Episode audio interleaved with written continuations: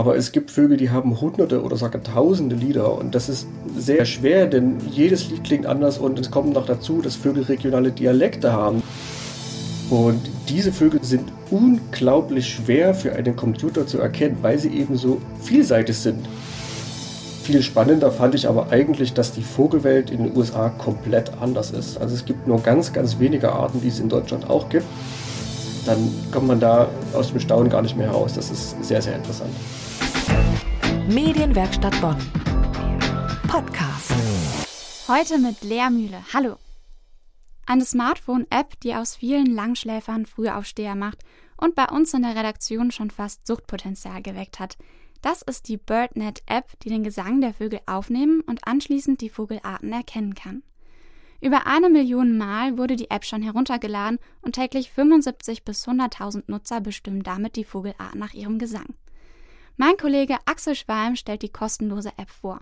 Er spricht mit ihrem Entwickler Stefan Karl von der TU Chemnitz über seine Motivation und seine Entdeckungen bei der Programmierung. Ich begrüße den Erfinder und Entwickler der BirdNet-App, Stefan Karl, hier bei uns bei Kreuz und Quer. Guten Abend, Herr Karl. Hallo, guten Abend. Herr Karl, Sie sind Informatiker an der Technischen Universität Chemnitz. Wie sind Sie auf die Idee gekommen, eine kostenlose App zum Erkennen von Vogelstimmen zu entwickeln?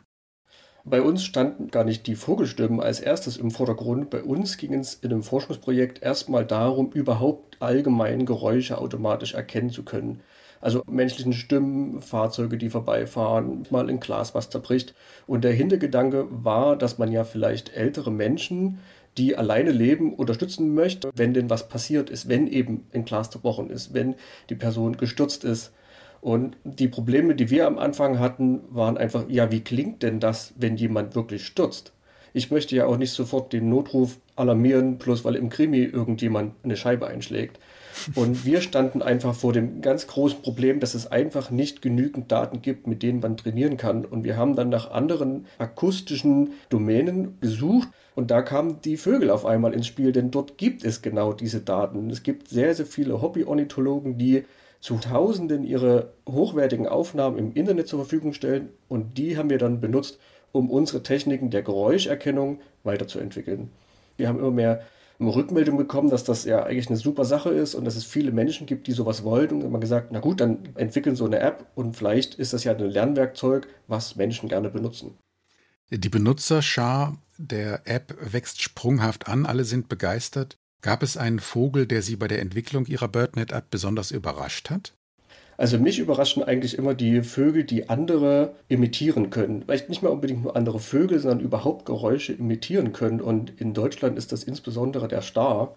Und diese Vögel sind unglaublich schwer für einen Computer zu erkennen, weil sie eben so vielseitig sind. Und wenn man durch die Gegend läuft und jetzt mal mit einem anderen Ohr ein bisschen hinhört und diesen doch sehr gewöhnlichen Star also ein bisschen ja lauscht, dann stellt man fest, dass man da auf einmal Greifvögel hört dass man da vielleicht Alarmanlagen von Autos hört, dass man da andere Vögel hört und das ist unglaublich faszinierend und das ist mir vorher gar nicht so bewusst gewesen, dass es bei uns in Deutschland Vögel gibt, die das können. Und auf welche anderen Schwierigkeiten sind Sie noch bei der Entwicklung der App gestoßen? Allgemein ist es so, dass Vögel sehr, sehr vielseitig sind und die haben unglaublich viele Lieder. Man denkt immer so landläufig ein Vogel, ein Lied. Aber es gibt Vögel, die haben hunderte oder sogar tausende Lieder und das ist sehr schwer, denn jedes Lied klingt anders und es kommt noch dazu, dass Vögel regionale Dialekte haben. Das heißt, selbst Vögel einer gleichen Art können unterschiedlich klingen. Und das ist natürlich eine Dimension der Komplexität, mit der wir vorher gar nicht so gerechnet haben, was so ein bisschen damit zusammenhängt, dass wir eigentlich Informatiker sind und keine Ornithologen.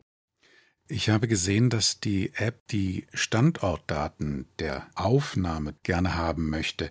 Welchen Nutzen hat die fertige Aufnahme denn für die Vogelkunde?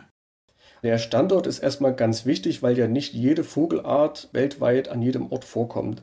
Und uns hilft das einfach dabei, die Genauigkeit der App so ein bisschen zu verbessern, indem ich sage, es kann in Deutschland nicht passieren, dass ich eine nordamerikanische Art detektiert habe. Die kann ich aussortieren. Das hat erstmal ganz unmittelbar den Nutzen, dass die Ergebnisse genauer werden, weil ja nicht nur der Standort, sondern auch die Jahreszeit entscheidend sind und die App beachtet beides. Und später hat es natürlich den Nutzen, dass ich wissen möchte, wo denn der Vogel beobachtet wurde. Und wenn man sich das dann mal auf einer großen Karte anschaut, dann sieht man die Verbreitungsgebiete der Vogelarten. Und das ist unglaublich spannend, das mal so vor sich zu sehen, weil die Menschen bereit sind, diese Daten zu teilen. Das heißt, jeder Nutzer trägt auch zur Vogelkunde und zur Forschung bei. Gibt es sonst noch Möglichkeiten für die BirdNet-Nutzer, ihre Arbeit zu unterstützen? Also was wir immer sehr gern sehen, ist, wenn man uns Feedback gibt. Es gibt die verschiedensten Kanäle. Wir sind bei Twitter. Man kann im Play Store eine Rezension hinterlassen. Man kann uns eine E-Mail schreiben. Das ist immer super spannend, die Geschichten von den Menschen zu hören, wie sie die App benutzen oder wie sie geholfen hat. Man kann uns natürlich aber auch helfen, indem man wissenschaftliche Kooperationen mit uns anfragt. Wir sind natürlich immer auch auf der Suche nach Forschungsprojekten oder nach anderen Anwendungsfällen. Und das müssen nicht unbedingt Vogelstimmen sein, denn wir sind mittlerweile an einem Punkt, wo wir doch relativ sicher sind, dass wir auch andere akustische Gebiete lösen können als nur Vogelstimmen. Sie sind als Wissenschaftler sehr international unterwegs. Was hat Sie bei Ihren Forschungsaufenthalten in den USA mehr interessiert? Die dortigen Vogelstimmen oder die Spiele der American Football Liga? Das war natürlich ein glücklicher Zufall, dass das alles beides zusammengepasst hat. Ich bin ja selber Trainer und Spieler in der American Football Mannschaft und dann mal vor Ort sein zu können und sich das mal anzuschauen, ist spannend. Viel spannender fand ich aber eigentlich, dass die Vogelwelt in den USA komplett anders ist. Also es gibt nur ganz, ganz wenige Arten, die es in Deutschland auch gibt wenn ich Vogelstimmen lernen möchte, wenn ich Vögel erkennen möchte, dann kommt man da aus dem Staunen gar nicht mehr heraus. Das ist sehr, sehr interessant. Herr Karl, bis jetzt ist die App vor allen Dingen für Europa und für die USA vorbereitet. Wohin wird es in Zukunft mit der App gehen? Wir hoffen natürlich, dass wir irgendwann eine App anbieten können, die überall auf der Welt funktioniert, in denen wir alle Vogelarten abbilden und mit der man hoffentlich auch alle Vogelarten, die es gibt, erkennen kann. Im Moment sind das ungefähr 10.000 Vogelarten.